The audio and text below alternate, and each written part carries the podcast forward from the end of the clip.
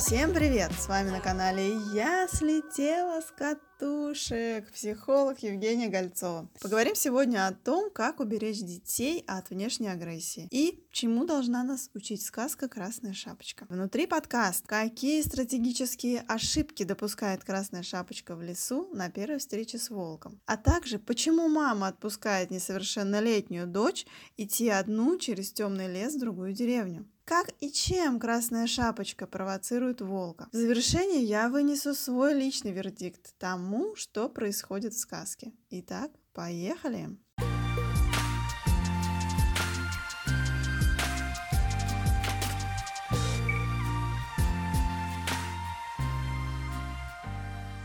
Теперь условимся смотреть на происходящее в сказке максимально критично, трезво оценивая все ее знаки, символы и поведение персонажей. Будем смотреть на вещи так, как если бы это происходило на самом деле. К концу этого эфира вы увидите, как эта история, к нашему большому сожалению, максимально реалистична. Я дам свое заключение как психолог и уверена, что многие с ним согласятся. Пишите, пожалуйста, комментарии и ваши отношения к услышанному, и для меня это крайне важно. Кто же такая красная шапочка. Обратите внимание, не белая юбочка, не синий носочек, не оранжевые джинсы. Именно красная шапочка. Кстати говоря, это первый символ. Красная значит красивая. Это символ демонстрирует окружающим красоту. Бывают такие дети с особым обаянием, которые притягивают к себе внимание окружающих. И родителей, конечно, это не может не радовать. Они наряжают своих детей. А мне эта история, знаете, напоминает девочек, которые, которых в раннем детстве мама дает в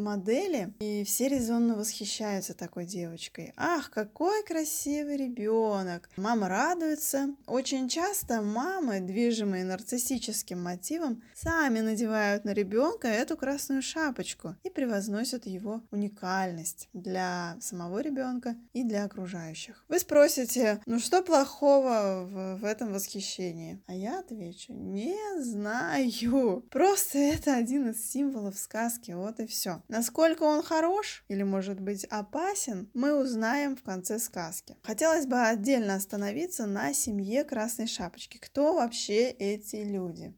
В сказке очень мало внимания отводится семье, но однако кое-какая информация у нас есть. Нам известно, что девочка растет с мамой. Про отца Красной Шапочки, заметьте, да, нигде в сказке нет ни одного слова. Может быть, родители развелись. Может быть, отец умер. Может быть, он ушел к другой женщине. Может, он на заработках где-то в другом регионе. Мы вообще не знаем. Но в любом случае, отец Красной Шапочки никак не участвует в жизни семьи семьи. Это факт. И это второй важный символ сказки. Почему это важно? Потому что вполне вероятно, что девочка зацепилась на волка в лесу именно от того, что ей не хватало э, внимания и участия ее родного отца, его любви. За лесом в некотором отдалении от деревни, где живет Красная Шапочка с мамой, живет еще и бабушка этой девочки. У нас вопрос. Как так оказалось, что члены семьи остались разъединены? В книжке черным по белому написано, что бабушка Красной Шапочки больна. Она настолько плохо себя чувствует, что даже не может встать с кровати, чтобы открыть внучке дверь. Возможно, бабушка парализована или просто болеет и не может встать с постели. А факт остается фактом. Она не находится в больнице и не находится в доме престарелых она совершенно точно живет в своем доме. В том доме, который Красная Шапочка очень хорошо знает, в котором бывала раньше. Почему я на этом останавливаюсь? Потому что эта ситуация хорошо нам иллюстрирует позицию матери нашей героини. Просто давайте зададим себе вопрос. Почему эта женщина не забрала больного родителя в свой дом или хотя бы не переехала к ней сама на время ее болезни? Я думаю, что вы э, со мной согласитесь в том, что так бы поступил любой здравомыслящий взрослый. Вместо этого мама Красной Шапочки посылает свою маленькую дочь к бабушке через лес. Одну, где высока вероятность встретить не только дровосеков, но и волка. Со стороны, на первый взгляд, может показаться, что мама проявляет заботу.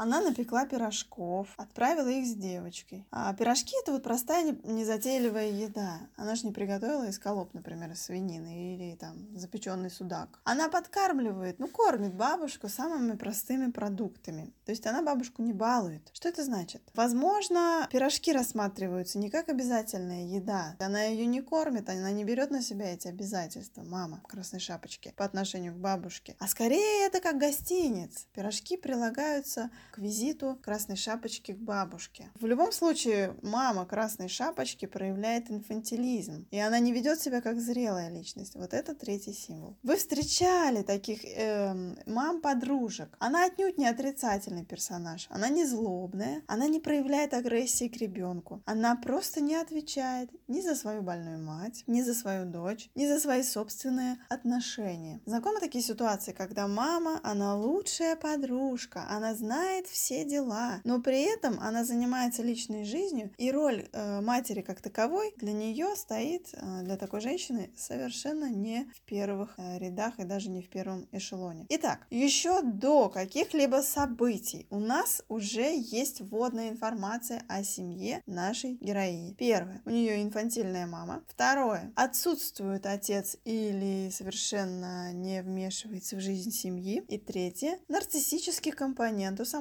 девочки, полученный в результате ее воспитания. Что мы имеем на, в качестве входной информации? Это красота красной шапочки, которую никто не защищает. И вот с этим багажом девочка идет в лес. Это и есть ее корзинка с пирожками. Что происходит дальше, вы все, конечно же, знаете. В лесу девочка встречает волка. Она встречает не волчонка, не лису, не жирафа, не корову, не самку богомола, не белок, не мышей, не летучих мышей. Она встречает волка. Совершенно очевидно, что он заприметил ее первый. И совершенно очевидно, что он заприметил ее именно по ее красной шапочке. Просто представьте себе факт. Красная деталь одежды в серо-зеленом лесу. Этого не заметить очень сложно. Красная шапочка не расстается со своим атрибутом ни дома, ни за его пределами. Это тоже важно. Давайте попробуем дать характеристику волку. Кто это такой, на кого он похож? Сразу понятно, что это определенно взрослая особь мужского пола. Это хищник, который опасен именно тем,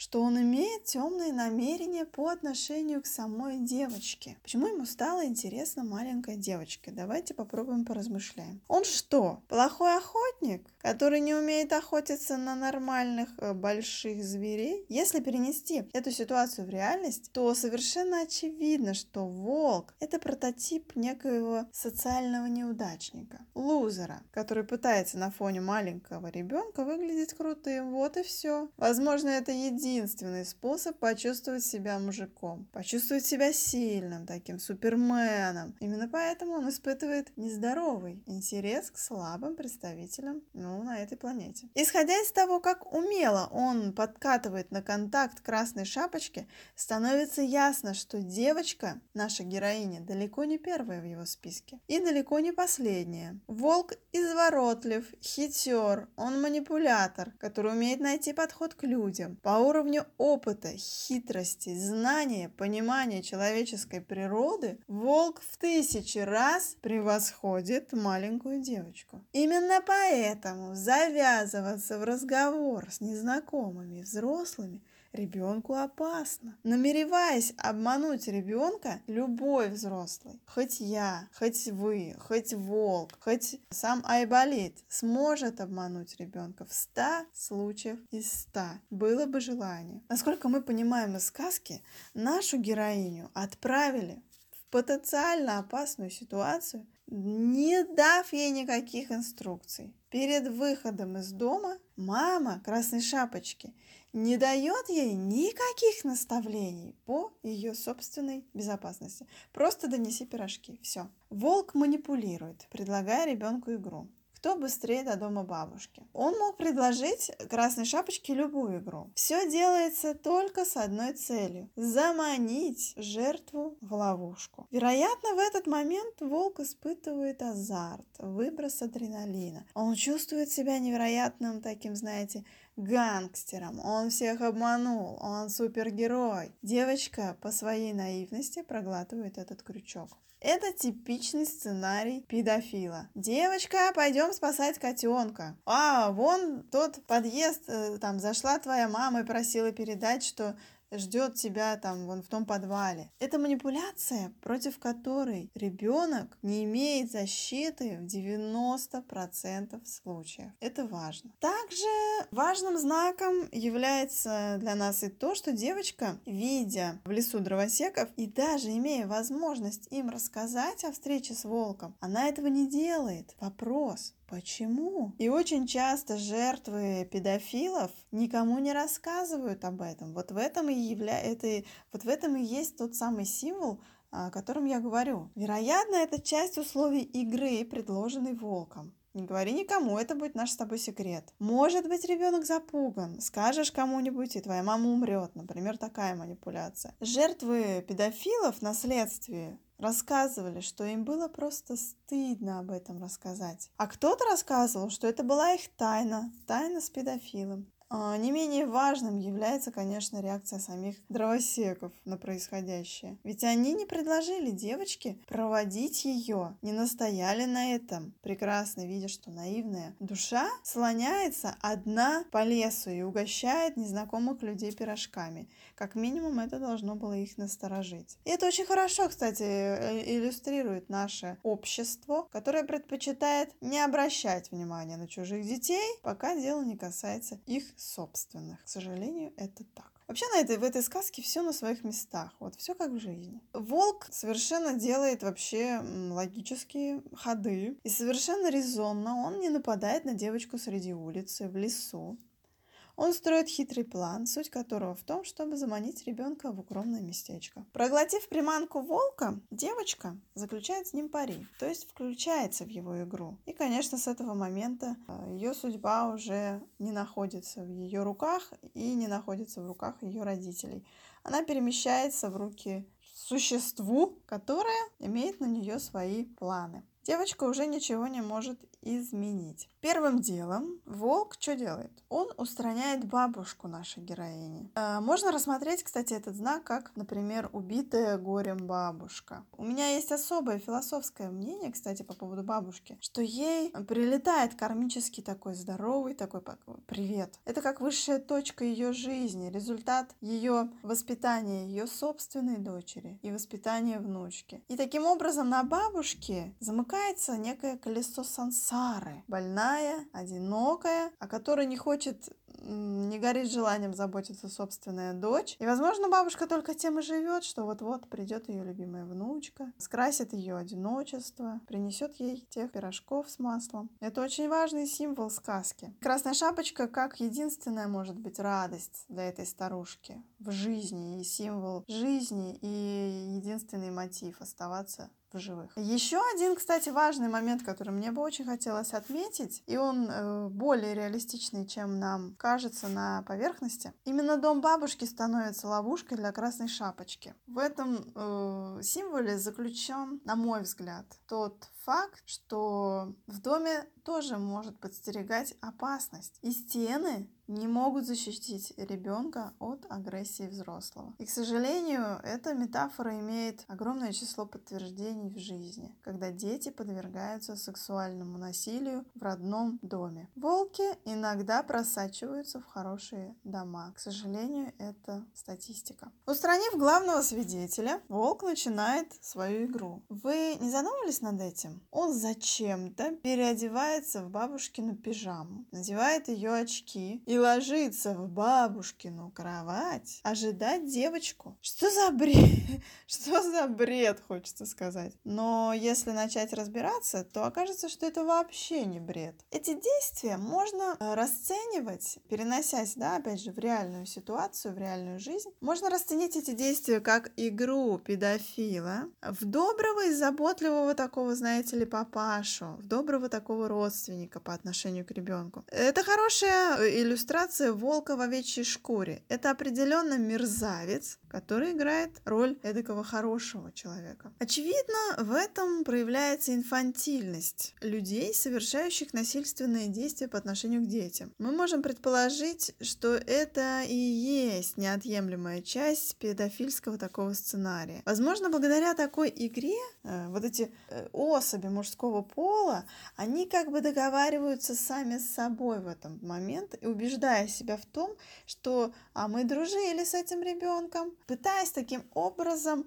перенести часть ответственности за это отвратительное, ужасное действие, за эти поступки, перенести ответственность на э, ребенка. И это усиливает эффект их, ну я не знаю даже каким словом это назвать, насколько это мерзкие, отвратительные и убогие душонки, эти вот особи, которые насилуют детей. Сейчас, знаете, вот модно рассматривать любое взаимодействие э, жертвы и агрессора в ключе ответственности двух сторон. Я не раз натыкалась сама на такую литературу, э, которая, которая бы э, несколько иначе трактовала значение этой сказки. По идее, как психолог, я сейчас должна сказать, что Красная Шапочка прекрасно видела, кто перед ней, но ей просто нравилось играть с волком. Нет, ребят, хорош. Я с этим не согласна. С такой постановкой я не согласна.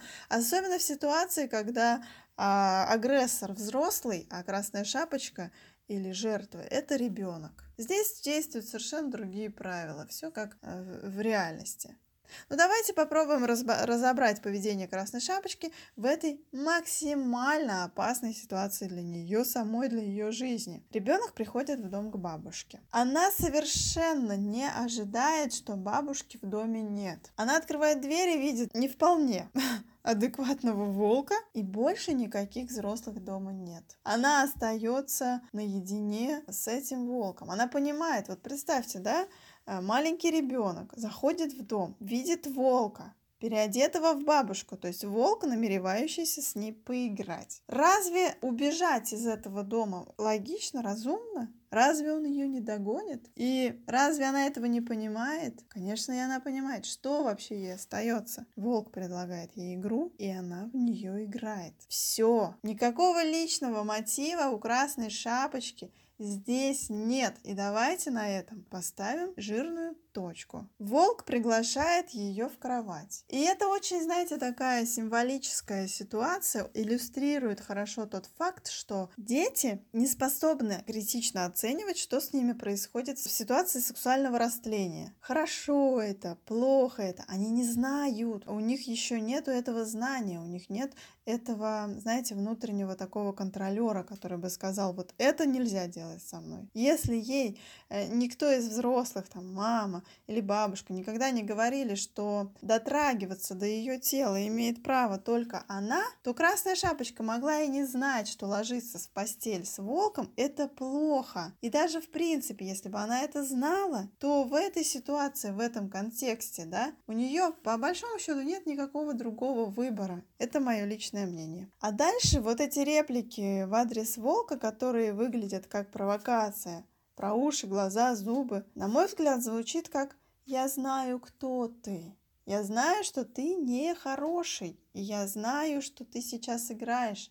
На самом деле ты злой волк. Не будем забывать про то, что волк, образ волка, это не просто любой взрослый человек. Это преступник, это хитрый и подлый манипулятор. Красная шапочка ему возвращает, что, знаешь, я вообще-то догадываюсь, что никакой ты не добрый. И поэтому в конце сказки эту семью, семью Красной Шапочки, ожидает большая беда. Потом уже, после того, как все произойдет, следователи, конечно же, достанут бабушку и красную шапочку из волка целыми и невредимыми в кавычках. Это, кстати, явная метафора того, что сказка-то не про убийство. Фраза «волк съел девочку». То есть съел мы здесь рассматриваем как употребил ее чтобы удовлетворить свои собственные потребности. И, кстати, в этом контексте, чтобы означала съеденная бабушка, это, это вы, пожалуйста, пофантазируйте. Пишите в комментарии э, ваши версии, что бы это значило. Я думаю, можно подводить итог. Сейчас э, мы понимаем, что Красная Шапочка вообще не случайно попадает в лапы к этому волку. На протяжении всей сказки она демонстрирует поведение не адекватная той реальности, в которую она попадает. Откуда это поведение? А из особенностей воспитания, из ее семьи. И сейчас мне бы хотелось оставить сказку и поговорить о реальной жизни на базе тех знаний, которые мы получаем из этой сказки. Далее я бы хотела, знаете, привести несколько уроков, несколько уроков, которые нам стоит из этой сказки усвоить один раз и навсегда. Во-первых, нельзя отпускать детей одних без присмотра бродить по улицам. Это опасно. Никогда нельзя этого делать. Если даже и приходится отпустить да, ребенка, то рука родителей должна быть постоянно на пульсе. Родители должны знать, где ребенок, с кем он, какой у него маршрут, сколько времени займет дорога. Поймите, вот даже если ребенок э, отличается самостоятельностью, если у вас очень умный и способный ребенок, неизвестно, неизвестно, кого он может повстречать в пути. И даже тех знакомые взрослые, которых он знает, там соседи по подъезду, со со соседи по дому, неизвестно, как себя эти люди э, ведут, кто, кем они являются на самом деле. Нет, я вовсе не при... я вовсе не призываю к тому, чтобы перестать там всем доверять и начать э, настораживать уши на весь белый свет. Нет, но проявить осторожность мы обязаны по отношению к своим детям. Только и всего. Третий пункт. Надевать красную шапочку на ребенка безопасно дома, но вовсе не безопасно на улице. Поэтому мама должна объяснить ребенку, что на улице не надо выделяться. Надо вести себя скромно и не привлекать к себе ненужного внимания. И я думаю, что если дать ребенку этого внимания дома, внутри семьи, то ему не нужно будет надевать красную шапочку в небезопасной, в небезопасных условиях э, улицы. Далее, четвертый пункт. Существует очень простое правило. Ни при каких условиях нельзя разговаривать с незнакомыми на улицах и в общественных местах. А если этот незнакомый проявляет настойчивость, то нужно срочно найти дровосеков или служащих в магазинах, почты, не знаю, работники там дорожной службы и так далее. И пятый пункт, он самый, конечно, грустный, что стены домика не смогут оградить ребенка от насилия и растления. Это надо понимать. Только внимательное отношение и защита со стороны матери и отца. К сожалению, в 90% случаев, э, связанных с изнасилованием детей внутри семьи, матери этих детей либо не знают об этой трагедии, либо просто пытаются делать вид, что ничего не происходит. Поймите, что кроме вас, ваших детей, никто защитить не сможет. Поэтому берегите ваших детишек, выстраивайте крепкие мосты доверия с ними, чтобы они не искали себе волка на улице. Инструктируйте их, как себя вести в разных ситуациях чтобы обезопасить их жизнь и их здоровье. И, кстати, в этом случае вам очень, а, вам в помощь наши сказки. Останавливайтесь, читая ребенку сказка, а, сказку, останавливайтесь на моментах. Да, давайте свою интерпретацию, э, давайте свою оценку, где персонаж прав, где он совершает ошибки, почему он попадает в такие ситуации. Ведь красной шапочке определенно нужно было снять э, красную шапочку еще дома, да, и встретив в, лицу, в лесу волка, бегом бежать к дровосекам. Все, и проблема была бы решена. А еще лучше, если бы мама взяла ее за руку и вместе пошла бы к бабушке навестить. Не было бы никакой проблемы вообще. Приучайте своих детей критически оценивать любой персонаж и любую ситуацию сказки. Э, берегите себя и своих чат. С вами была Евгения Гольцова. Пока-пока.